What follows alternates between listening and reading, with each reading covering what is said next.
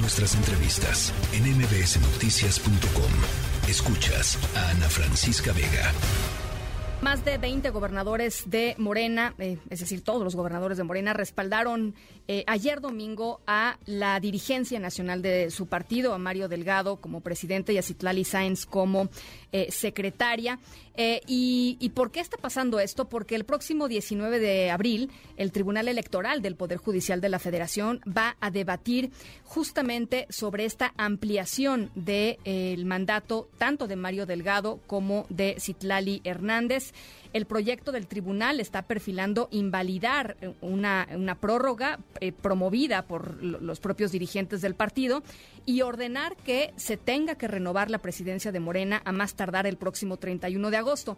¿Quiénes están detrás de la exigencia de que se renueve la eh, presidencia y la Secretaría General del partido? Eh, entre otras personas, eh, John Ackerman, ustedes lo conocen muy bien, el doctor John Ackerman, integrante de la Convención Nacional Morenista, que está con nosotros esta tarde. Me da mucho gusto saludarte, doctor.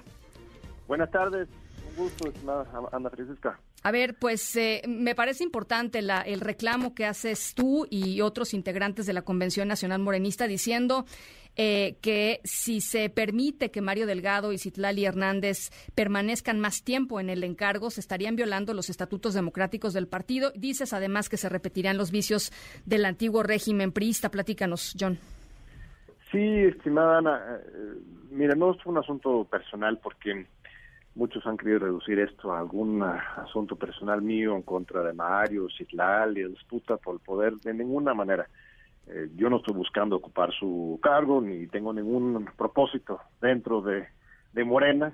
Soy un profesor universitario, tengo mi empleo, mi profesión, este, y lo que he podido ver es que hay mucho descontento a nivel nacional, miles y miles, decenas de miles de militantes se han estado movilizando para exigir que Morena sea un partido más democrático que pueden ser tomados en cuenta para este, decidir eh, asuntos centrales dentro del partido y este, a la hora de decidir candidaturas o este, cualquier línea política que ellos pueden ser partícipes. Esto es un principio central de un partido de izquierda.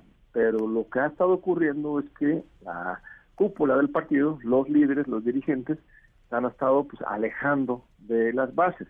Este, entre ellos se ponen de acuerdo y se les olvide que Morena debe ser un partido movimiento, ¿no? No solamente un partido, sino un partido movimiento. Así lo construimos desde el primer día. Eh, y este caso específico del alargamiento de sus mandatos de Mario y Citlali, pues responden a eso. ¿Qué hicieron? Eh, en lugar de someter a votación eh, de un Congreso Nacional Ordinario, que es la máxima instancia del partido, la decisión que si se prorroga o si se reeligen este, ellos como dirigentes, ellos en un típico pues madruguete, la noche antes de la celebración del Congreso Nacional Ordinario, colaron un tercer transitorio dentro de una reforma estatutaria. Eh, esto me dice, ay, por cierto, Mario Citlali siguen este, no solo un año más, que el año pasado, hasta agosto de este año, sino dos años más, hasta octubre de 2024. Y esto fue pues, una agresión a la militancia porque de por sí Mario Delgado y Citlali Hernández jamás han recibido un solo voto de parte de la militancia. No fueron electos para sus cargos, fueron impuestos, ahí sí, por una intromisión del Tribunal Electoral que en 2020 este, mandó a hacer, bueno, ordenó al INE a que realizaron una encuesta para a población abierta, además no solo a, los militantes de Morena, para decidir quién iba a ser militante. Te acordarás, ese, proceso en plena pandemia. Entonces, eh, ellos fueron nombrados por tres años, es lo que dice el estatuto, es lo que dicen las sentencias del tribunal. Entonces, ya es hora de que ellos entreguen sus cargos y que haya un proceso democrático en que Morena elija a sus dirigentes, en lugar de que ellos estén aferrándose a sus cargos, que es justo este, el tipo de práctica este, contra lo cual hemos luchado por por tanto tiempo. Entonces, no estamos pidiendo, esto es muy importante porque el comunicado de los gobernadores y las gobernadores de la jefa de gobierno este, señala que si se aprobara este proyecto de sentencia este miércoles 19 de abril, esto implicaría una intromisión del tribunal a la vida interna del partido. Esto es falso. Lo que está sobre la mesa es simplemente si el tribunal va a ratificar sus propias decisiones y para hacer cumplir a Morena con su propio estatuto este, para que Mario Citlali termine en los tres años que que, es eh, para lo cual fueron nombrados en un inicio. Ahora, ¿qué, eh, te dice? ¿Qué te dice John eh, que, que, digamos los las los gobernadores y la jefa de gobierno hayan cerrado filas de esta forma frente a em, con Mario Delgado y, y, con Citlali Hernández? Ellos dicen frente al tribunal, pero en realidad pues es simple y sencillamente una defensa de su liderazgo, ¿no? Sí, ellos este, cuentan con mi respeto, con todo el respeto de los morenistas y los convencionistas en todo el país. Eh, este, están haciendo trabajos importantes en sus estados eh, correspondientes, en la Ciudad de México. Eh, seguramente les llamo, oh, Mario, oye, respáldenme porque este, tengo miedo que hoy tienen que entregar al partido y quién sabe qué otros motivos él les habrá dicho. Y ellos lo, lo apoyan. esto es legítimo. sí es preocupante por dos razones. Uno, porque el contenido del, del, comunicado mismo este, no es correcto. Eh, lo central es que ellos están diciendo que el Tribunal Electoral busca entrometerse en el partido y como ya explicaba, esto no es el caso. En 2020 sí se metió en el partido el tribunal nombrando a los, a los dirigentes. Ahorita lo que está en la mesa no es eso, no es que el tribunal vaya a nombrar los reemplazos para Mario Citlali y ellos deciden que termine en agosto, pues termine en agosto como debe de ser y como dice la ley, y Morena, de acuerdo con su autonomía y sus reglas, tendrá que decidir quién va a ser el próximo presidente del partido de manera democrática, eso es legítimo. La otra parte es el tema de que son gobernadores, estimada Ana. Eh, este, Morena nace como un proyecto social, social civil, del movimiento social, y uno de los principios que nos ha acompañado siempre es estar en contra del de, viejo sistema del partido de Estado. Una cosa es el gobierno, otro es el partido. López Obrador mismo lo ha dicho mil veces, él no se va a meter en el partido porque él está muy ocupado gobernando la nación. De la misma manera, yo diría que los gobernadores también este, tienen mucho trabajo en sus espacios y este, está bien que opinen, pero la verdad es que el partido tendría que caminar de manera autónoma, democrática y sobre todo el poder debe estar en las bases, no en los funcionarios públicos, sino en las bases del partido como movimiento. A ver, finalmente, ¿te preocupa eh, el, el, el, la mano que puedan llevar este liderazgo frente a las designaciones, que es finalmente lo que está eh, digo, aparte de otras muchas cosas, pues, pero, pero eh, las designaciones de los propios eh, próximos candidatos a la presidencia, a, gobernadores, a diputados, a senadores, etcétera.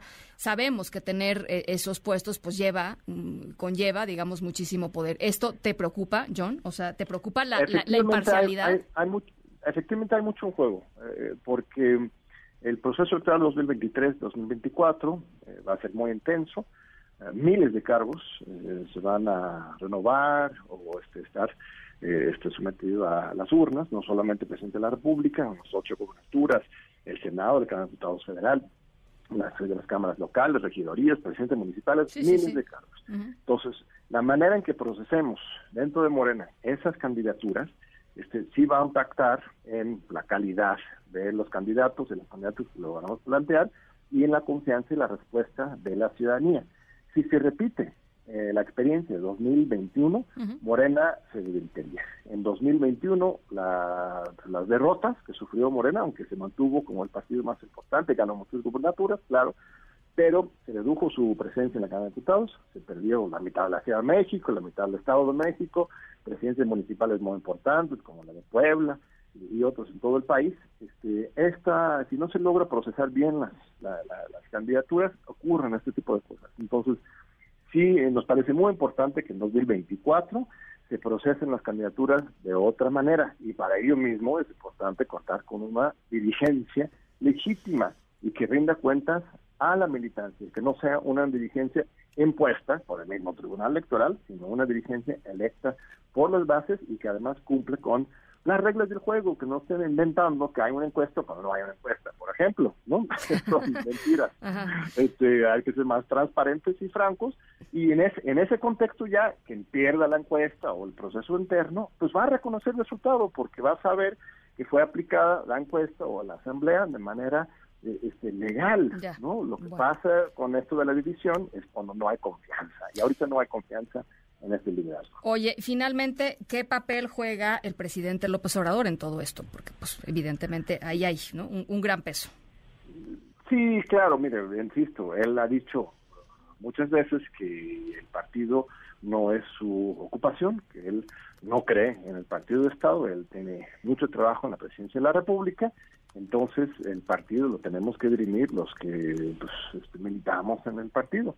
Este, Mario Delgado, Citlali... Pues eso es difícilmente creíble, ¿no, John? O sea... Pues ellos dicen, mira, Mario Citlali cada rato dicen, no, pues arriba, ¿no? Él, él manda, él me dice, él instruye. Pero, y sí, en alguna mañanera por ahí, Andrés Manuel ha celebrado este, el trabajo de Mario Citlali. Eh, este, mm. pero esto no implica que pues bueno pues él puso todo abajo él puso a los candidatos y a la candidata a jugar desde hace un muy buen rato no no me gusta decirles corcholatas pero ah. pero él los puso a jugar hace hace un buen rato ya no este sí es cierto sí es cierto él ejerce un poder enorme y efectivamente la lista de los candidatos y las candidatas presidenciales son la lista que él hizo.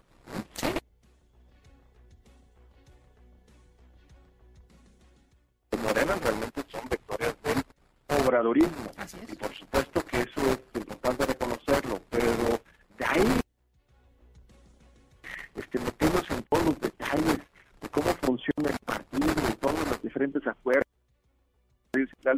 ya es una exageración. Eh, este, es importante que los militantes de Morena reconozcan que, este, que son libres. Andrés Manuel mismo lo ha dicho. No es una militar a un partido de izquierda no puede ser simplemente callarse y obedecer y poner un hashtag y decir yo soy equipo X o equipo Y. Militar un partido de izquierda tiene que ser participar, expresarnos libremente, debatir y discutir. Y esta cultura democrática es la que no estamos fomentando en el partido y si no lo hacemos pronto, se puede empezar a marchitar este árbol tan lindo que hemos construido entre todos que se llama Morena y que tiene la promesa, el compromiso de hacer la política de otra manera, no reproducir esos viejos vicios. Pues muy interesante lo que va a suceder el próximo eh, 19, el miércoles 19, así es que estaremos eh, pues muy atentos, John, y ojalá podamos conversarlo en cuanto haya más claridad. Claro que sí, estimada Ana. Muchas gracias. Ahí estamos atentos el miércoles. Este, esperemos que los, los magistrados este, resuelvan conforme a derecho. ¿eh? No estamos buscando ninguna interpretación así exagerada, sino simplemente que hagan cumplir la ley, lo cual es el estatuto interno de Morena, sin intromisión, simplemente asegurar que Morena sea un partido que cumpla con su propia legalidad y permita la democracia y la participación interna. John Ackerman, uno de los fundadores de Morena. Gracias, John. Gracias a ti. La tercera de MBS Noticias.